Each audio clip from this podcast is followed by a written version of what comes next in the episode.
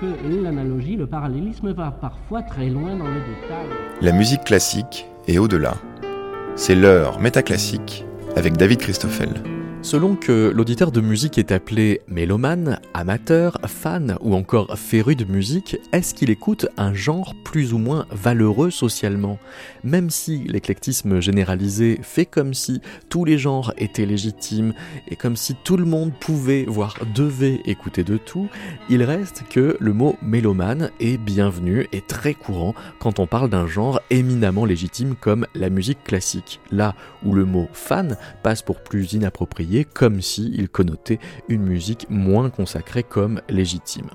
Et justement, parce qu'elles sont discutables et parce que ces représentations sociales s'attachent à telle ou telle manière de nommer ceux qui écoutent la musique, ce numéro de Métaclassique veut prolonger les questionnements ouverts par la théorie de la légitimité culturelle héritée de Pierre Bourdieu en invitant deux chercheurs, la psychosociologue Elise Wong qui prépare une thèse sur l'image sociale des auditeurs de musique classique, et pour commencer, le sociologue Venceslas Lisé qui, à propos de ces manières de qualifier les auditeurs selon les genres qu'ils écoutent, a enquêté sur les liens entre légitimité et appellation en se demandant peut-on être fan d'un genre légitime? Autrement dit, est-ce que la légitimité d'un genre interdit, ou du moins appelle une certaine réserve à employer un vocable qui connote l'idolâtrie?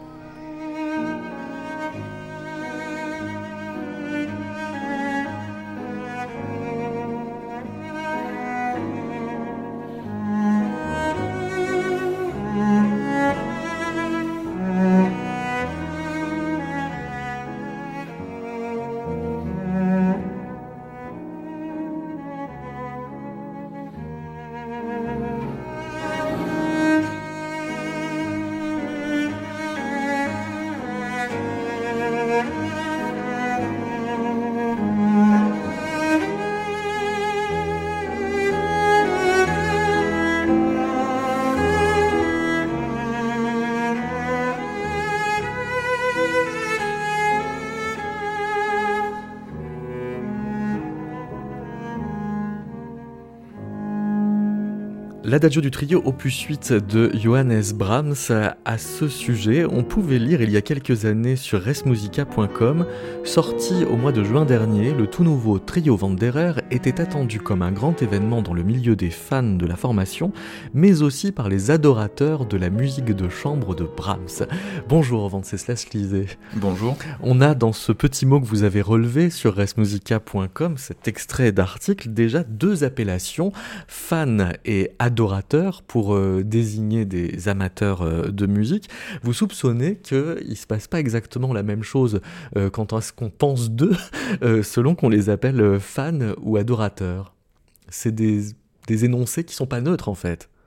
non, j'ai essayé de montrer qu'effectivement ce sont des énoncés qui ne sont pas neutres et qui en plus voilà, finalement renvoient à des figures d'amateurs euh, ou de mélomane. Enfin voilà, dès qu'on pose des mots, euh, voilà, il faudrait dans, un article que j'avais publié sur donc euh, à partir d'une étude sur Res Musica et sur citizenjazz.com sur lesquels j'avais essayé de faire une, une, analyse lexicographique de ces termes justement qui sont employés pour désigner les personnes qui aiment telle ou telle musique, le jazz pour citizenjazz.com et la musique classique ou l'opéra euh, pour euh, euh, Res Musica. voilà, j'avais fait un premier constat, c'est que le, terme qui revient le plus souvent n'est pas le même sur les deux sites. Hein. C'est mélomane pour Res Musica. Et qui domine largement. Qui, domine est largement. quasiment absent pour le jazz. Et qui est quasiment absent pour le jazz, de façon assez étonnante. Enfin, c'est des constats qui, que, je n'avais pas en tête avant de faire cette étude.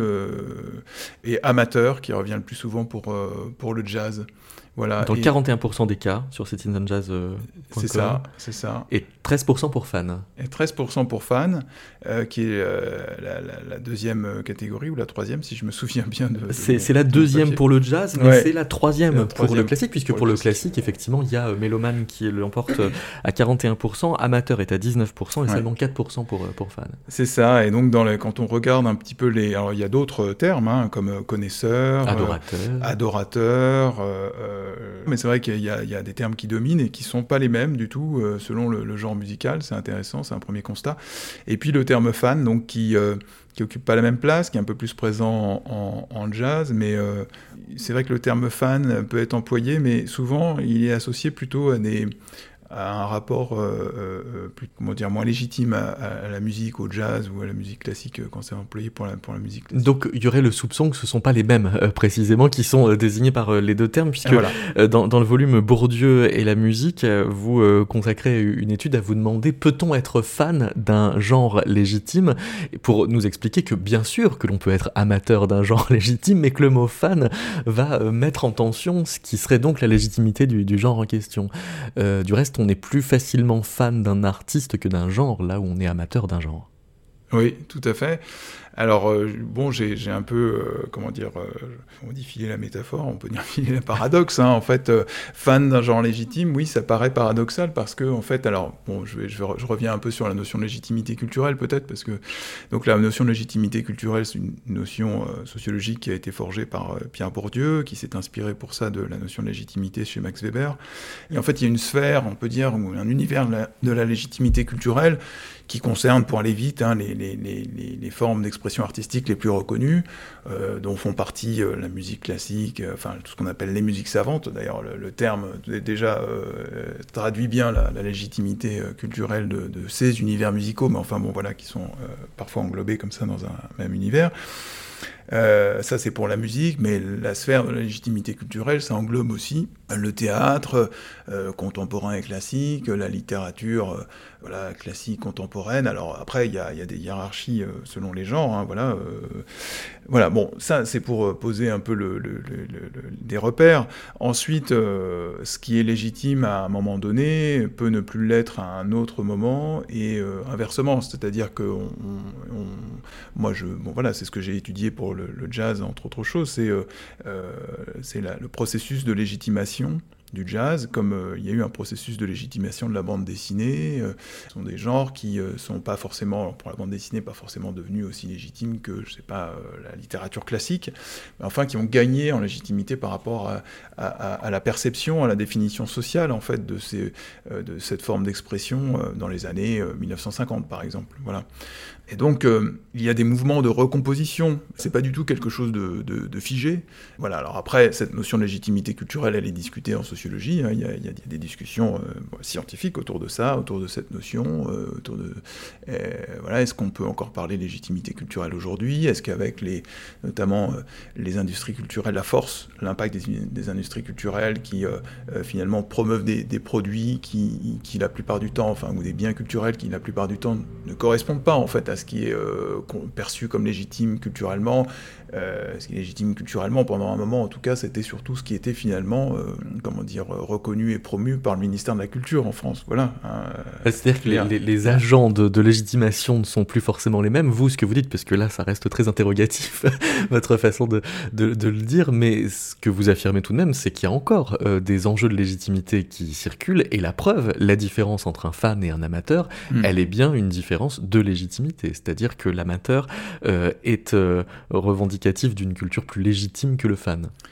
Oui, en, jazz, effectivement, et, on peut penser que voilà, en musique classique, le mélomane est, une figure plus respectée, plus légitime et plus, euh, comment dire, valorisée, euh, en essayant d'employer des termes qui sont pas trop euh, connotés, voilà, dans un sens ou dans un autre. je pourrais dire élevé, je pourrais dire voilà, mais j'évite. mais donc, on voit bien qu'il y a des, à l'intérieur des genres aussi, et, des figures d'amateurs ou des figures de personnes qui aiment tel ou tel genre musical, il y a des, une euh, informel, quoi. Il y a des manières d'aimer qui sont plus valorisées et reconnues que d'autres, voilà. Hmm. Euh, la différence euh, entre le, fan euh, et l'amateur, elle peut aussi se voir physiquement ou alors encore de façon comportementale. Par exemple, il y a quelque chose que le fan fait que, que l'amateur ne fait pas, c'est de se lever très tôt le matin d'un concert pour aller aux meilleures places et pouvoir conquérir les premiers rangs. Oui, pour essayer de... En fait, cette notion de légitimité culturelle, elle est intéressante, surtout si on commence à, essayer de l'appliquer sur un terrain précis à partir d'une enquête à partir de données empiriques. Moi, j'ai essayé, à propos d'un groupe de jazzophiles que j'ai, alors c'est un autre terme, vous voyez, jazzophile. euh, qui est assez englobant des, deux, comment? Qui est assez englobant et des fans et des amateurs. Et oui, oui, qui est assez englobant. Oui, euh, et donc j'ai travaillé sur, j'ai fait une enquête ethnographique assez longue sur des, ces, ces, amateurs ou ces jazzophiles que j'ai appelés du premier rang, puisque en fait ils, ils, ils essayent de, de, se placer au premier rang à, à, à peu près tous les concerts. Et donc j'ai euh, essayé de, travailler avec cette notion de fan pour voir, pour essayer de décrire un peu leur rapport euh, assez particulier euh, par rapport à l'ensemble du public hein, qu'on peut voir lors des concerts, au jazz et, et au concert de jazz. Il ne s'agit pas de, plaquer, si vous voulez, l'idée qu'on a du fan de, je sais pas, d'Elvis Presley sur ces amateurs-là, puisqu'en fait, ils ne se comportent pas de la même manière, c'est pas ça. Mais en fait, euh, ils constituent euh, une sorte d'équivalent structural euh, de, de, cette figure du fan dans le cadre d'un genre de la consommation ou de l'appréciation d'un genre légitime, d'un genre devenu légitime, le jazz, quoi. Voilà. Quand un sociologue prononce l'expression de premier rang, on peut le soupçonner d'avoir des, des arrière-pensées. Euh, vous euh, citez la culture des sentiments de Dominique Pasquier pour expliquer qu'il y a une dimension communautaire irréductible au sens où on n'est jamais fan tout seul, mais mmh. toujours en appartenant à une communauté. Ça veut dire que c'est une communauté qui a des hiérarchies? Bien, en fait, euh, bon, c'est aussi ce que j'ai pu mettre en évidence hein, euh, dans, dans, ce collectif d'une douzaine, quinzaine d'amateurs. De, de, en fait, euh, il y a des hiérarchies euh, voilà, au sein même du collectif, c'est-à-dire qu'il y a les, plus connaisseurs, voilà, je les ai appelés comme ça, euh, certains les désignent un peu comme ça, et puis euh, les moins connaisseurs, qui sont quand même des gens qui allaient régulièrement en concert de jazz et qui ont une certaine culture en la matière. Enfin, y a, voilà. Mais oui, et ce que j'ai fait dans, cette enquête, c'est que j'ai, avec leur accord, j'ai enregistré nos conversations. Parce que j'étais aussi, j'étais observateur participant, hein, pour le coup, j'allais aussi, j'allais avec eux en concert, etc. Et j'ai enregistré les, conversations, et, là, en fait, ne serait-ce qu'en mesurant finalement la, durée, le temps de parole de chacun, oui, on voit que certains euh, plus le voient au chapitre que, d'autres et, et, dominent les discussions. Ça, c'est à l'intérieur finalement de ce groupe-là. Après, ce groupe-là, ce, que j'ai essayé de faire aussi, c'est de le situer socialement dans l'univers des, spectateurs de jazz, puisque j'ai aussi euh, traité des enfin, j'ai aussi fait des enquêtes quantitatives sur, le, sur la question, sur les publics du jazz. Et ce groupe de jazzophiles-là se situait euh, étaient constitués euh, euh, du point de vue de, leur catégorie socio-professionnelle plutôt de professions intermédiaires euh, majoritairement, et donc se situaient plutôt au sein des classes moyennes, alors que le public du jazz lui se situe au sein des classes moyennes et supérieures avec une majorité de, de classes supérieures. Et donc voilà, j'ai pu rapporter, si vous voulez, analyser leur comportement, comme aussi un comportement d'une partie du public qui euh, se situe plutôt euh, dans l'espace global du public, euh, plutôt dans les franges inférieures de, de cet espace socialement, quoi, voilà, mmh. socialement parlant. Voilà. bon, voilà.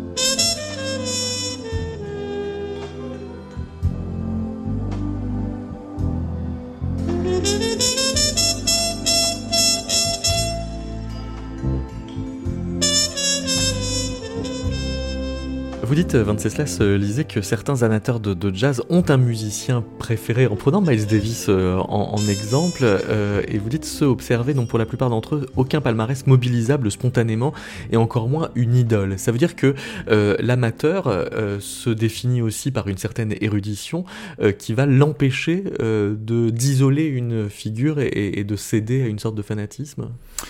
Oui, alors c'est la grande différence euh, parce que j'ai essayé justement d'identifier de, des traits typiques du fan dans, les écrits, dans les, dans les, dans les travaux de, collègues hein, qui travaillent sur cette figure-là, euh, collègues anglophones ou, francophones. Euh, et, voilà, il y a différentes il y a différentes caractéristiques, hein, le, côté un peu spectaculaire de leur pratique ou visible de leur pratique, euh, voilà, euh, l'érudition, la, construction d'un savoir érudit sur euh, tel musicien ou sur un genre, et il y a cette identification à un musicien, ou alors cette prédilection pour un musicien ou une musicienne ou une star, voilà, une star, voilà, c'est tout à fait ce qui correspond finalement au, vocable fan, quoi. En face du fan, il y a une star. et là, non, en fait euh, c'est la grande différence avec euh, des, fans dans d'autres genres musicaux, plus de musique euh, moins légitime ou plus populaire, ou enfin, on emploiera les mots qu'on voudra, mais en rock, tout ça, voilà. Bon, c'est là, ici, finalement, ces amateurs de, jazz, ils n'ont pas effectivement une idole. J'ai essayé, j'ai fait des entretiens avec eux, puis je les ai beaucoup côtoyés dans mon concert. Ils n'ont pas un palmarès, effectivement, ils ne pourront pas vous dire leur, top, leur top 5 ou leur, leur, voilà, leurs 5 musiciens préférés.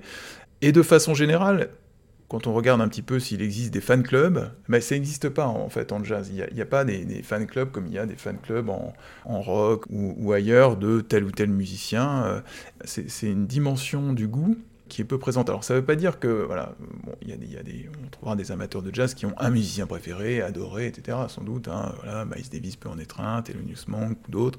Bon, mais c'est vrai qu'en tout cas, ceux sur lesquels j'ai travaillé, euh, ceux, qui étaient euh, euh, dans le cadre de mon enquête, eux, finalement, voilà, ont pas palmarès ou un musicien préféré. Et, finalement, ce rapport, en tout cas à l'idole, il est plutôt proscrit dans ce rapport au jazz, où le jazz étant devenu légitime aussi, il y a des codes aussi de la culture légitime. Qui, n'interdisent peut-être pas, mais euh, sinon qui euh, rendent peu euh, finalement légitime un rapport qui serait d'adoration, d'adulation pour un, un, seul musicien ou, voilà, ou un seul artiste. Vous citez euh, Claude Benzekri qui euh, montre que les fans d'opéra aiment l'art lyrique à partir de la croyance selon laquelle cette forme d'expression a besoin d'être étudiée pour être euh, appréciée. Ce, rapport au savoir, à, à l'érudition, il peut faire partie de ce qu'on appelle des représentations sociales. Élise Wong, bonjour. Bonjour. Vous citez euh, Serge Moscovici qui euh, a réfléchi sur euh, ces représentations sociales que fatalement, que ce soit des, fans ou des amateurs véhiculent, mais aussi incorporent. C'est-à-dire que on a un certain nombre de représentations sociales en soi quand on écoute de la musique. Oui, tout à fait. En fait, les représentations sociales, c'est surtout les images qu'on se fait d'un objet social. Et euh, bah, c'est les croyances, euh, tout ce que euh, on s'attend à, à, voir de cet objet-là pour justement nous faire une idée de ce que c'est. Et donc par rapport à la musique, justement, vous parliez de vous parliez de, de quelle euh, l'érudition, c'est De, de l'érudition, le, fait que les, les, euh, les, fans d'opéra, si on définit comme ça ceux qui aiment l'art euh, ont, la croyance qu'il faut étudier ce, qui, ce que l'on entend pour pouvoir l'apprécier. Oui, tout à fait, parce que l'art, l'opéra, l'art lyrique nous, nous vient de, bah, de, des ancêtres qui ont justement élaboré ce, cet art-là, ce genre, cet opéra. Et donc justement pour eux, à l'époque, ils devaient justement avoir euh, toutes les connaissances liées à euh, l'opéra pour euh, pouvoir l'apprécier, pour pouvoir la réaliser, pour pouvoir mettre en avant que eux justement, ils ont un espèce de statut qui représente leur maîtrise de cet art-là. Hmm. Et donc, bah, cette représentation de cet art-là a été retransmise bah, aux descendants jusqu'à nous, à présent. Et donc, nous, même aujourd'hui, hein, en tant qu'amateur euh, d'opéra, on va euh, étudier beaucoup plus, euh, on va acquérir plus de connaissances liées à, l'opéra pour pouvoir comprendre ce que bah, les, compositeurs, les réalisateurs voulaient dire. Alors vous, vous vous êtes euh, demandé si la musique que l'on écoute peut avoir un effet sur l'image sociale que l'on dégage. Est-ce qu'on nous trouve par exemple plus désirable socialement ou plus utile socialement? Euh, Avant de, décrire euh, votre propre étude, peut-être expliquer d'où viennent ces notions de désirabilité sociale et d'utilité sociale qui se recouvrent pas l'une l'autre à vrai dire? Oui, tout à fait. C'est deux dimensions du, bah, du jugement social. C'est la valeur qu'on accorde à une personne au sein de la société. On va dire cette théorie nous vient de Beauvois et Dubois. Donc c'est des travaux assez récents, d'une vingtaine d'années, d'il y a une vingtaine d'années? Oui, de l'année 2000, il me semble. Ils ont étudié euh, comment est-ce qu'on allait euh, percevoir une personne et euh, comment est-ce qu'on va aller la définir? Pourquoi est-ce qu'on va plus apprécier une personne que d'autres Pourquoi est-ce qu'on va mettre, on va dire, sur un piédestal plus un certain type de personne que d'autres? Et donc ils ont défini deux axes de, dans le jugement social. Un axe qui s'appelle utilité sociale où ils regroupent tous, la, la, valeur qu'on a de, pour la société Comment est-ce qu'on peut euh, euh, faire en sorte que on comment est-ce qu'on peut faire en sorte qu'on peut euh, permettre de faire avancer la société, comment est-ce qu'on va améliorer par exemple les conditions de la société et la désirabilité sociale qui représente tous les traits attrayants qu'on peut trouver chez une personne? C'est-à-dire que la désirabilité sociale, c'est de montrer une image, la meilleure image qu'on a de nous-mêmes pour justement euh, nous faire accepter des autres. Et donc par rapport à ça, il y a euh, certaines normes au sein de la société qu'on doit souscrire, qui, sont assez implicites, ou euh, si, si, on émet un comportement assez à l'écart de cette norme-là, on va être perçu un peu comme des déviants. Et donc les gens vont nous regarder un peu de travers et on va se sentir un peu moins désirable socialement. Ce jugement sur la personne se fait à partir des traits de personnalité. Et donc ces traits de personnalité, il y a euh, les traits de moralité, de sociabilité et d'agréabilité pour euh, l'axe de la désirabilité sociale, tandis que pour l'axe de l'utilité sociale, il y a euh, l'agentisme, qui est le fait de pouvoir se, se, montrer leader, sûr de soi, avoir confiance en lui. Euh, après, il y a le trait de compétence, à quel point est-ce qu'on est, euh, intelligent, compétent, est-ce qu'on est capable, et euh, des traits d'effort. Alors pour voir comment est-ce que la perception de la musique va jouer avec ces différents traits de, personnalité, on va décrire d'abord votre processus expérimental, comment est-ce que vous avez fait pour, pour enquêter? On va tout d'abord écouter la Habanera, extrait de la, la, deuxième suite de Carmen de Georges Bizet.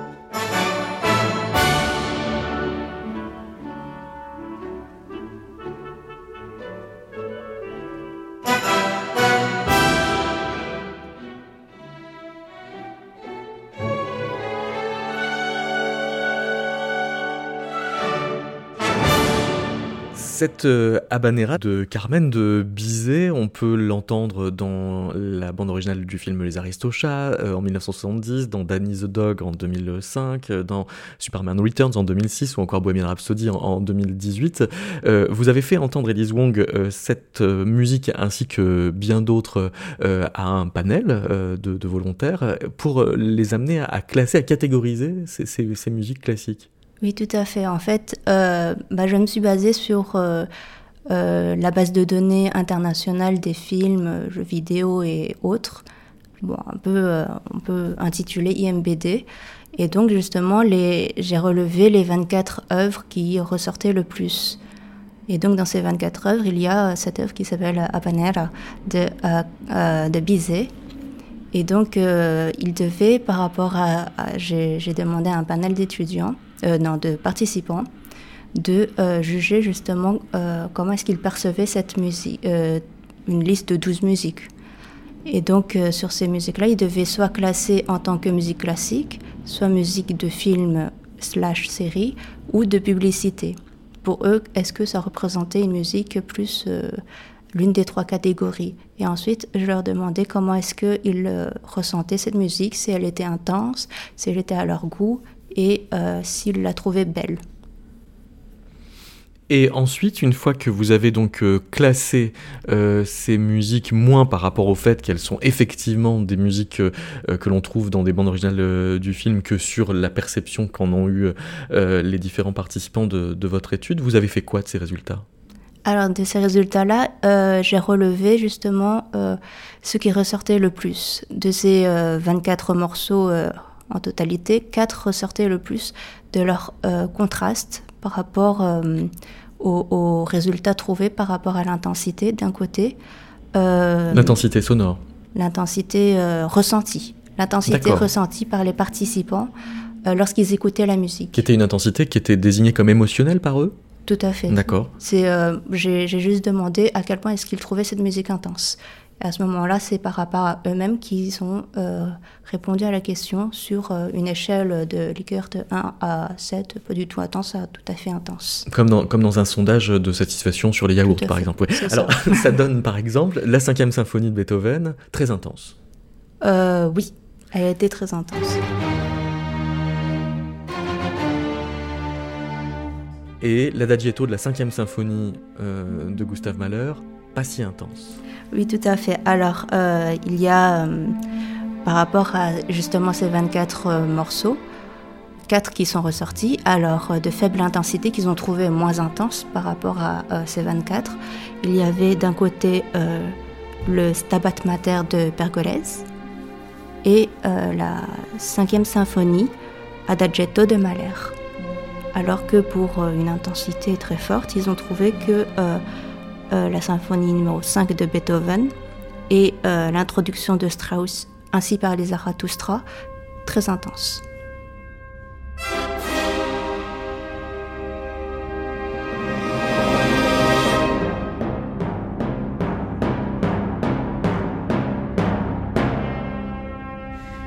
Une fois que vous aviez euh, donc euh, évalué les, facteurs d'intensité prêtés par euh, vos, participants à, ces différentes œuvres de musique, vous, ce que vous vouliez voir, c'est comment ça pouvait interférer sur le jugement social qu'ils avaient, qu'ils allaient avoir sur François. Mais, mais qui est François? François est un personnage fictif, tout à fait fictif que bah, je décrivais pour leur dire bah voilà une personne, vous allez maintenant devoir juger cette personne-là par rapport à son habitude, enfin ses habitudes. Puis je disais son habitude musicale est d'écouter une un des quatre euh, morceaux, euh, des quatre extraits euh, relevés par l'étude précédente. Et donc en fait, avant de sélectionner par intensité, il y avait aussi sélectionné par, par la catégorie. Oui, qu'on a désigné tout à l'heure, c'est-à-dire soit euh, populaire au sens où on pourrait le trouver dans un film ou une pub, soit, classique, un peu plus lourd. Quoi.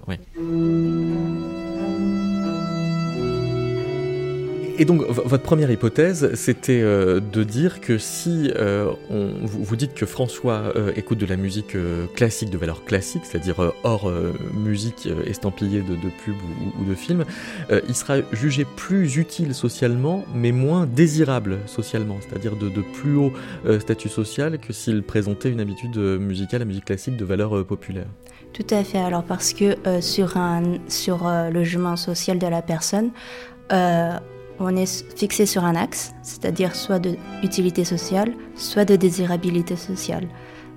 Par, euh, par habitude, les personnes qui jugent ces, euh, les autres personnes trouvent que soit on est désirable, soit on est utile. On ne peut pas être les deux en même temps. Et donc quand on est euh, utile socialement, on n'est pas désirable socialement. À l'inverse, si on est désirable, on n'est pas utile.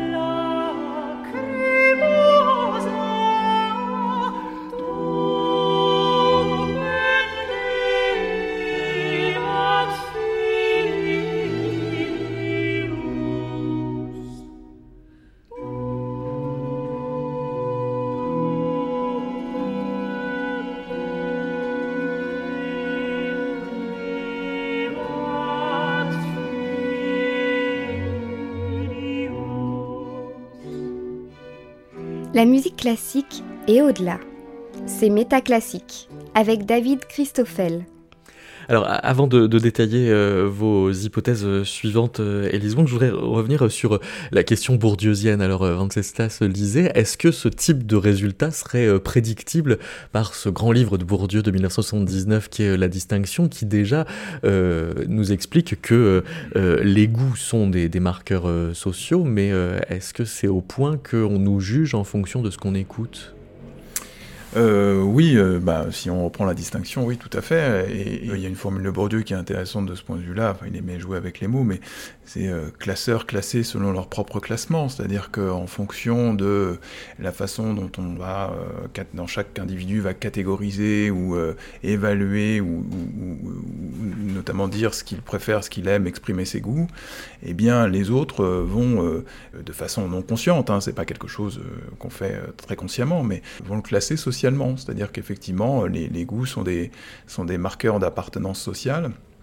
C'est intéressant cette notion de désirabilité sociale parce qu'au fond, euh, la légitimité culturelle, c'est ça, c'est ce qui est désirable socialement en, fonction des groupes auxquels on appartient. Mais je veux dire, ce qui est légitime culturellement, c'est ce qui est euh, reconnu est relativement respecté euh, dans notre société. Par exemple, moi sur la musique, pour essayer de faire comprendre cette notion de légitimité culturelle aux étudiants et pour leur montrer que même si euh, pour la plupart ils n'écoutent pas, ils n'apprécient pas nécessairement la musique classique, je leur dis, vous voyez, pour la musique classique, vous trouverez difficilement quelqu'un pour vous dire c'est pas de la musique. Alors qu'on a tous, je pense, autour de nous, entendu des gens dire à propos du rap, à propos des musiques électroniques, c'est pas de la musique, c'est du scratch-scratch, euh, des gens qui font mumuse avec une platine, ou euh, des gens qui, euh, qui, disent des paroles comme ça un peu n'importe comment, et c'est pas de la musique. Voilà.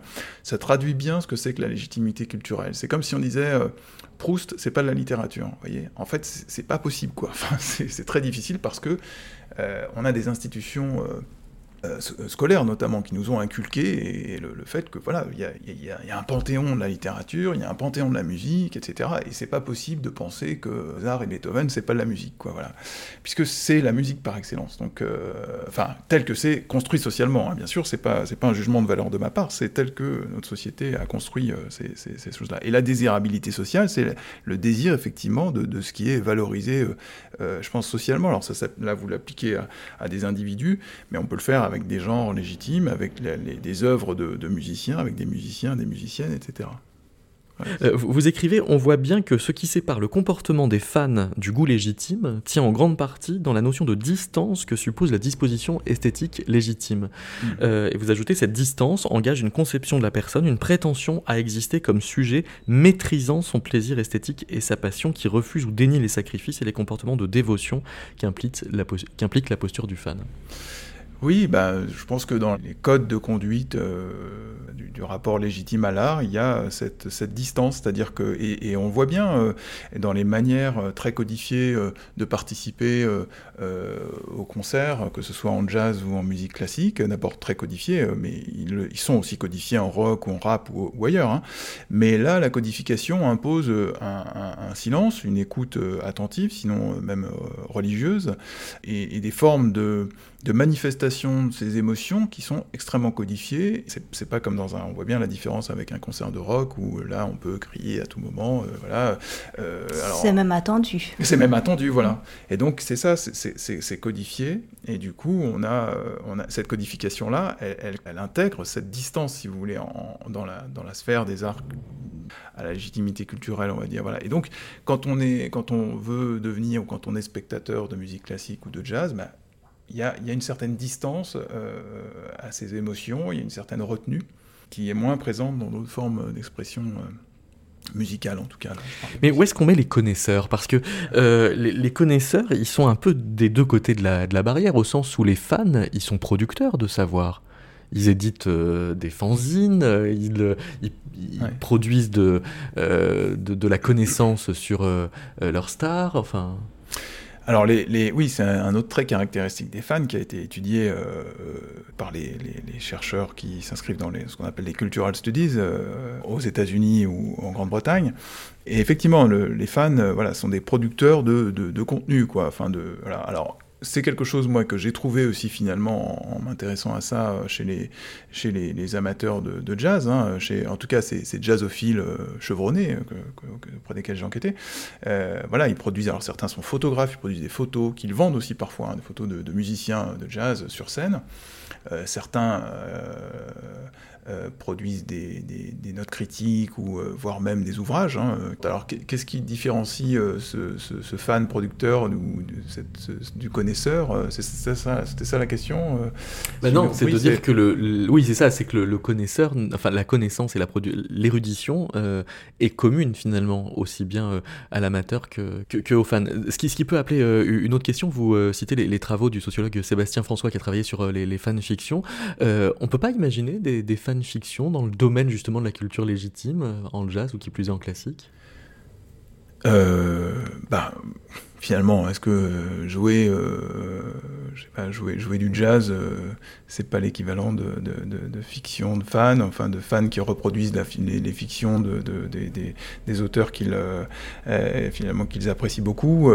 bon, bah, on va trouver des, connaisseurs ou des jazzophiles qui vont jouer des standards avec euh, je sais pas, avec leurs amis, s'ils ont des amis qui, jouent, où il y avait là, dans, le, groupe sur lequel j'ai travaillé, au moins un musicien amateur qui se produisait euh, régulièrement dans un, club de jazz. Euh, voilà, donc ce serait, ça pourrait être ça l'équivalent de finalement les fictions de fans.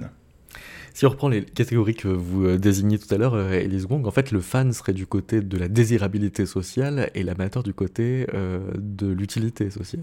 Alors là, ça, devra, ça dépendra parce que je me permets de rebondir sur la légitimité justement de, des travaux des fans, comment est-ce qu'on peut les reconnaître? Dans la société, on partage tous une norme, c'est-à-dire que pour que ça soit légitime, il faut que ça soit reconnu que ça soit reconnu par une autorité que nous reconnaissons tous, euh, soit par des diplômes, soit par des prix, soit par euh, beaucoup de choses.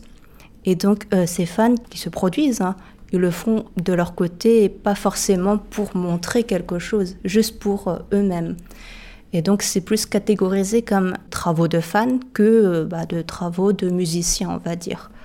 Beaucoup de personnes vont dire que bah, c'est très bien, sauf que euh, ce n'est pas original. Ils se sont inspirés d'autres personnes avant eux qui sont reconnues, euh, ils se sont appuyés sur beaucoup hein, sur euh, les travaux d'autrui avant de pouvoir produire quoi que ce soit. Sauf qu'après, en même temps, les musiciens reconnus, eux aussi également, ils ont travaillé de cette manière-là. Et donc, bah, ce qui est vraiment reconnu, enfin, la légitimité vient surtout qu'ils doivent atteindre un certain niveau de reconnaissance par, euh, la, par la population, par la population visée, donc euh, soit les, les célèbres joueurs de jazz, soit par les, les autorités de musique, par exemple le ministère de la Culture, etc., etc., pour être reconnus comme légitimes, musiciens légitimes. Par rapport à la catégorisation, si on, les, si, on devait faire passer à l'écoute hein, de ces personnes-là et qu'ils euh, ne sont pas reconnus comme le, euh, le nom de leur groupe ou euh, le nom de l'artiste, ils, se sont, ils seront plus vus comme une musique populaire qu'une musique classique, on va dire. Ah, c'est-à-dire qu'on pourrait aller même jusqu'à l'inverse, c'est-à-dire que euh, en fonction du statut social perçu, On, va euh, changer d'avis sur la musique consommée par la personne en question. C'est ça, parce qu'on est régi beaucoup par beaucoup de choses. Le jugement qu'on fait d'une personne, on prend en compte aussi son, on va dire son background, mhm. d'où est-ce qu'elle vient? enfin, ça, on va dire un peu sa classe sociale et son, son, histoire avec bah, ce qu'elle pratique, ce qu'elle montre. Et à ce moment-là, on va justement euh, le juger. Par, par, exemple, pour la musique classique, on l'associe beaucoup à, euh, on va dire, l'élite de la société. On voit plus la musique classique comme quelque chose des euh, classes aisées. Quelqu'un qui pratique de la musique aura toujours, sera perçu comme ayant un statut social plus élevé qu'une personne qui pratique, par exemple, le pop, le rock ou je ne sais quoi encore. Alors, vous citez euh, une étude de, assez récente de, 2015 de Hitzman et Petit John euh, qui dit que la préférence pour des musiques tristes chez les individus de classe moyenne s'expliquerait à travers les croyances concernant l'éducation que ces derniers auraient pu bénéficier au cours de leur enfance sur la recherche de contrôle lors de situations économiques critiques. Ça voudrait dire en fait qu'une sorte de, désillusion quant euh, à l'éducation aboutirait à une préférence pour des musiques euh, tristes? En fait, dans cette étude, eux, ce qu'ils ont trouvé, c'est que le fait d'appartenir hein, à cette classe sociale un peu euh, démunie pendant la crise, justement, fait que eux, ils, ne, ils savent que de toute façon, ils ne s'en sortiront pas. Mhm. Et donc, pour eux, ce qui va euh, les réconforter, ce sont des musiques assez euh, tristes. Ça, euh, les, comment dire, ça va les réconforter parce que ça va dans le même sens que leurs émotions. Et donc c'est pour ça qu'ils préfèrent des musiques plus tristes, populaires, que des, tristes, des musiques plus joviales. Alors écoutons une musique triste mais d'opéra.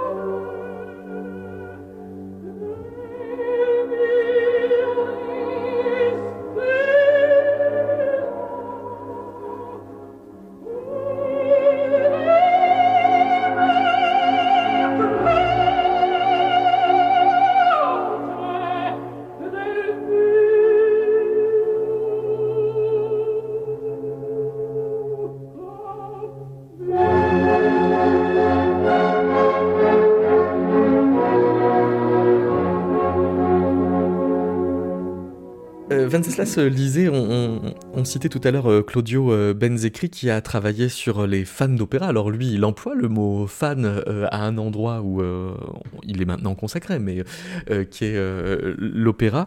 et là, on retrouve à nouveau des hiérarchies sociales qui s'opèrent au sein de la salle. Oui, tout à fait. Il, s'est intéressé à ces fans d'opéra qui ne, ne, viennent pas à l'opéra et ne s'installent pas dans le du parterre, mais euh, plutôt euh, dans les hauteurs euh, de cet opéra de, Buenos Aires, où, il a enquêté. En fait, il, s'intéresse à une partie du public qui correspond assez bien à qui serait un équivalent finalement de, ceux que j'ai pu, de cette partie du public du jazz que j'ai pu observer très attentivement.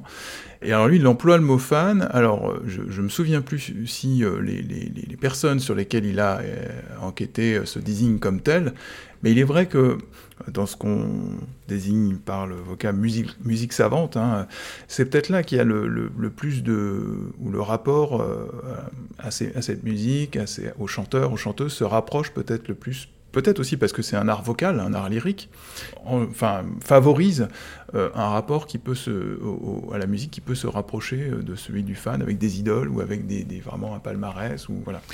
Euh, il y avait cette expression de, Bourdieu qui a beaucoup circulé de la bonne volonté culturelle. J'avais compris, mais peut-être parce que c'était une version trop vulgarisée de Bourdieu qui m'était livrée, que c'était le propre du bourgeois d'être doté de bonne volonté culturelle, mais en fait j'ai l'impression qu'à l'opéra ça arrive à tout le monde, même justement à ceux qui viennent démentir que c'est un art bourgeois. Non, alors dans, chez, chez, Bourdieu, dans la distinction, la bonne volonté culturelle, c'est plutôt le, rapport à l'art euh, qui, qui, est prêté euh, par Bourdieu à la petite bourgeoisie, c'est-à-dire aux classes moyennes. Mhm. Tout à fait. Voilà, et qui... Euh, Donc, petit bourgeois. voilà, oui. Ceux qui ne sont pas aristocrates, qui, et, qui essayent d'être. Oui, c'est ça. Enfin, Bourdieu emploie ce, ce, terme à dessein parce que, en fait, c'est pas pour, pour, être péjoratif, c'est parce qu'il dit, voilà, le, le, finalement, beaucoup de, comportements euh, au sein des classes moyennes euh, peuvent s'expliquer par euh, l'aspiration à, connaître une ascension sociale, à, devenir bourgeois, en fait. Voilà, donc d'où le terme. mais donc ça concerne plutôt les classes moyennes qui, en fait, ont je reprends donc l'analyse de Bourdieu, hein, ont moins de ressources que les classes supérieures pour s'approprier, que ce soit d'ailleurs de, ressources économiques pour s'approprier des biens matériels, ou euh, des ressources culturelles pour s'approprier des biens culturels les plus recherchés, les plus rares ou les plus nobles socialement.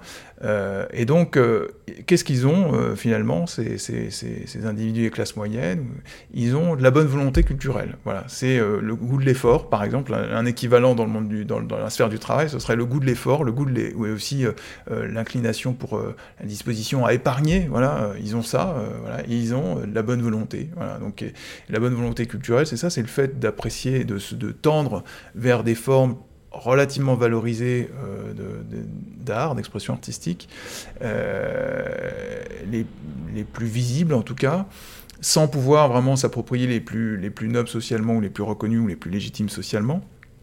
Euh, euh, et, voilà, de faire preuve de cette bonne volonté, euh, comme il y a une bonne volonté scolaire, quoi. Hein, c'est aussi ça.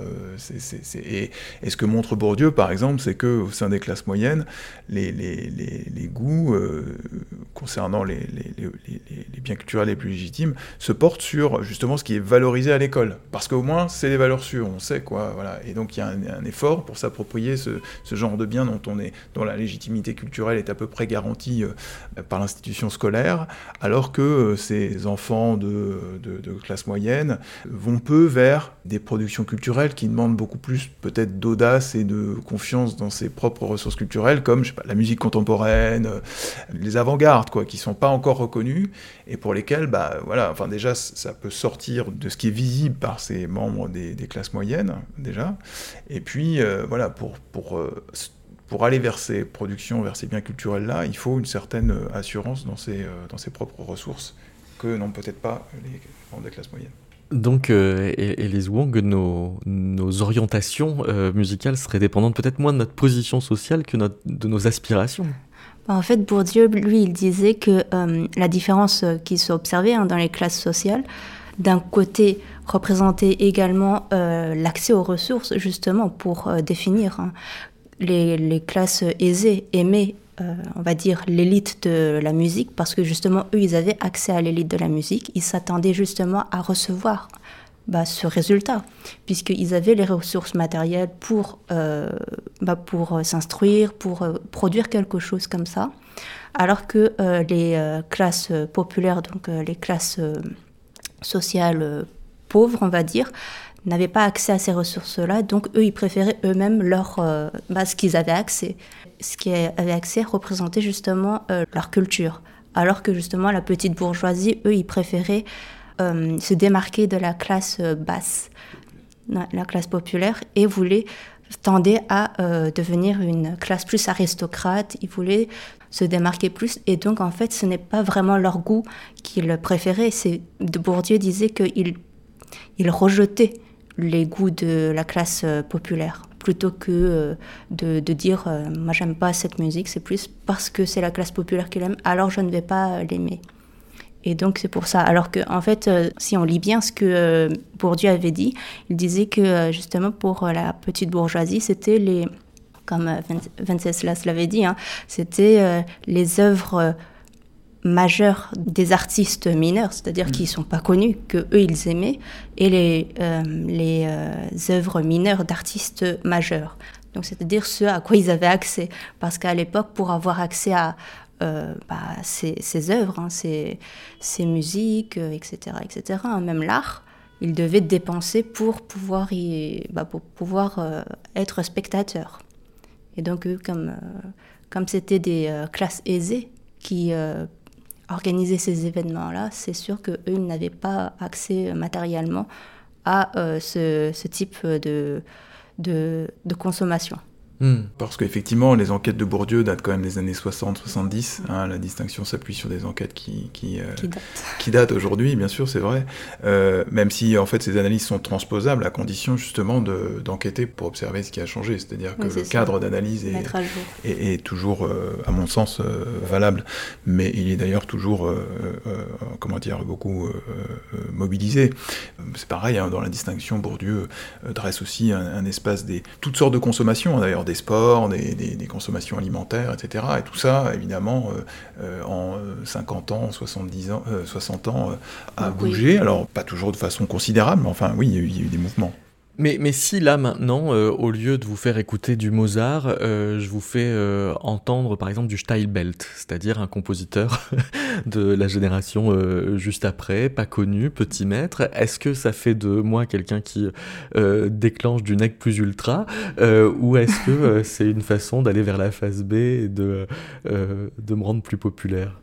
Alors aujourd'hui, euh, comme euh, les œuvres des classes plus aisées de l'époque sont plus médiatisées hein, maintenant dans le monde, euh, on a beaucoup plus accès déjà. Donc après, ça dépendra de comment est-ce que, bah, de quel morceau est-ce que vous allez prendre, à quel point si on se fiait à l'étude, à quel point c'est intense et à quel point est-ce que les, ça a été médiatisé, enfin si c'est connu des, des personnes, s'ils ont accès à, à à cette œuvre-là, ce qu'ils les connaissent, avant de pouvoir dire si vous êtes de statut euh, social élevé ou pas.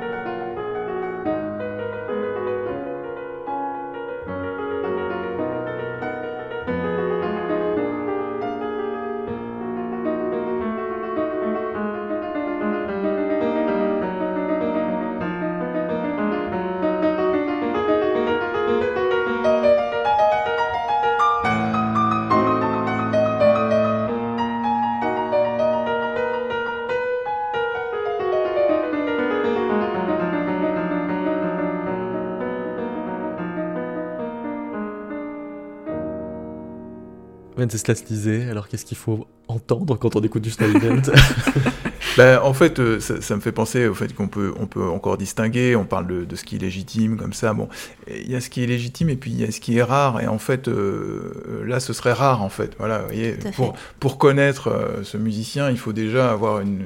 On, peut supposer que ça implique une culture musicale assez étendue de ce qui est plus connu, justement. Et donc... Euh, Bourdieu parlait de, de, de, de sortes de, profits, en fait, hein, ou de, gratification sociale, hein. des profits de légitimité qui sont liés au fait de finalement euh, euh, apprécier et consommer ce qui est reconnu assez largement, hein. donc on, est, on se sent légitime dans un groupe, voilà, et puis des profits de distinction. Alors, les, les ce qui est légitime, ça apporte toujours une forme de distinction sociale d'une certaine manière, mais les profits de distinction, c'est plus lié finalement à ce qui est rare, c'est-à-dire ce qui va vous distinguer. Alors, toutes ces analyses, en fait, sont sont, très relationnels. Hein. C'est-à-dire que ce qui va vous distinguer au sein de la société globale n'est pas nécessairement ce qui va vous distinguer au sein de votre groupe euh, d'amis euh, où tout le monde écoute de la musique classique depuis 20 ans et, où voilà, euh, ça va être ce qui va justement vous distinguer, c'est l'écoute de musiciens rares, enfin un peu connus ou vous avez découvert la pépite euh, que plus grand nombre n'écoute pas, etc. Donc euh, il y, a des manières comme ça, effectivement. Enfin, il y, a des biens culturels qui sont distinctifs, qui sont souvent ceux qui sont rares. D'où le goût au sein des, catégories les plus, euh, les plus diplômées, les plus cultivées, pour les avant-gardes, en fait. Hein, parce que, par excellence, c'est effectivement, ce sont des, consommations distinctives. C'est rigolo parce qu'en en, musique, manifester de l'intérêt pour les avant-gardes, c'est plutôt une posture anti-bourgeoise, en fait. Alors, c'est compliqué cette question-là. Anti-bourgeoise au sens où on entend euh, bourgeois euh, on identifie le bourgeois au, chef d'entreprise, au patron, aux grosses fortunes, etc. Oui. Bah, celui qui est dans l'ordre du système dominant. Dans l'ordre du système dominant, tout à fait. Alors, là aussi, euh, Bourdieu, justement, c'est une rupture euh, euh, à l'époque où il produit ses analyses. en fait, c'est une analyse de la structure sociale qui se détache de, de l'analyse marxiste dominante à l'époque, qui finalement envisageait les classes sociales, surtout et essentiellement selon le, capital économique. Voilà. Et l'innovation, on peut dire, de, Bourdieu est de, de, faire apparaître le fait que dans la société, il y a une autre ressource au moins qui structure nos sociétés, c'est le capital culturel. Voilà. Et à partir de là, alors capital culturel, c'est ce qui se manifeste, enfin, ça, existe sous forme de diplôme, ça existe sous forme de, de, disposition aussi chez Bourdieu, intériorisé, c'est-à-dire voilà, le, aimer les, arts légitimes, etc. Ça fait appel à justement des, des capital culturel intériorisé. Bon, finalement, ça le conduit à distinguer au sein des classes supérieures des fractions de classes, et notamment deux fractions de classes qui s'opposent, dominante euh, qui va et la classe dominante économique, si vous voulez. C'est ce qu'on entend en général par euh, les bourgeois ou la bourgeoisie. Voilà. Mais euh, la classe au, sein, au sein des classes dominantes, il y a aussi des fractions cultivées euh, qui sont, euh, dans l'analyse bourdieusienne, les, les, professeurs d'université, les artistes, tous ceux finalement qui occupent une position relativement élevée, non pas tant par leur capital économique que par leur capital culturel, qui ont, qui ont un niveau de diplôme très élevé. ça concerne aussi, enfin, il met aussi certaines, certaines catégories de cadres du secteur public, etc., les enseignants, même du secondaire. Bon, bref. Et donc, euh, dans cette fraction-là, oui, il y a une manière de se distinguer du bourgeois qui consiste justement à euh, aimer euh, l'avant-garde plutôt que... typiquement, si on prend le théâtre, le théâtre classique et contemporain plutôt que le théâtre de boulevard, et le théâtre contemporain plutôt que le théâtre classique et de boulevard. Vous voyez, voilà. Hmm. Euh, Elise Wong, alors quand vous euh, reprenez à Lefebvre et, et Mollaret euh, les euh, expressions de trait d'aisance ou, d'agentisme, là on, est dans des traits de, personnalité qui sont censés appeler un haut statut social, mais est-ce que ça peut concerner alors des consommateurs d'art contemporain, de musique atonale? Alors, ça dépend parce que les traits de personnalité, c'est ce qu'on remarque chez les autres. C'est-à-dire que là, les traits d'aisance et d'agentisme, c'est euh, le fait de pouvoir être sûr de soi-même, avoir confiance en soi, pouvoir être leader, chef, euh, enfin, euh, montrer un peu une dominance. Le fait qu'on peut justement diriger les gens, prendre des décisions qui pourraient justement avoir des conséquences assez lourdes pour les autres, pour eux justement, prendre des décisions pour eux. Et donc, euh, un peu comme, on va dire, les élus, euh, nos élus ici. Et donc, ça, c'est vraiment euh, ce qu'on voit par rapport à ça dans l'étude de Lefebvre et Mollaret, c'est le fait que ces, ces traits-là, ils sont associés très, sont corrélés hein, très, très étroitement avec le fait d'avoir un statut social élevé. Parce que avoir un social élevé, c'est le fait qu'il fait partie de l'élite, donc il accomplit beaucoup de choses pour la société.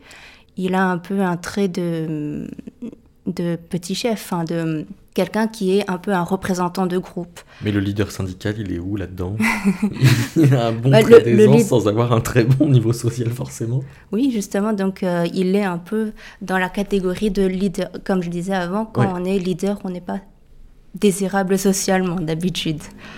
Et donc, euh, en fait, justement, pour euh, ça, dans Le Feu et Mollaret, il disait que le trait d'aisance, quand on est chef de groupe ou euh, membre représentant d'un groupe, alors euh, ce qu'on attend de cette personne-là, elle doit présenter des traits de euh, dominance par rapport aux autres, de pouvoir être sûr de lui pour pouvoir prendre des décisions pour les autres. Donc ça, c'était pour faire, pour montrer que justement par rapport à ça, il y a vraiment des traits de personnalité qui étaient liés à l'aisance.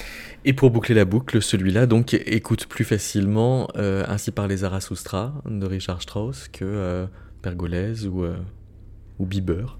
Bah, on associe, bah, les, les, participants associent plus ce, ces, ces, individus de, au statut à ceux qui écoutent une musique plus populaire et de forte intensité, bizarrement, alors que je m'attendais à autre chose. Merci beaucoup. Merci à vous. Merci, Elise Wong. Et si vous voulez réécouter cette émission, vous pouvez vous rendre sur le site metaclassique.com.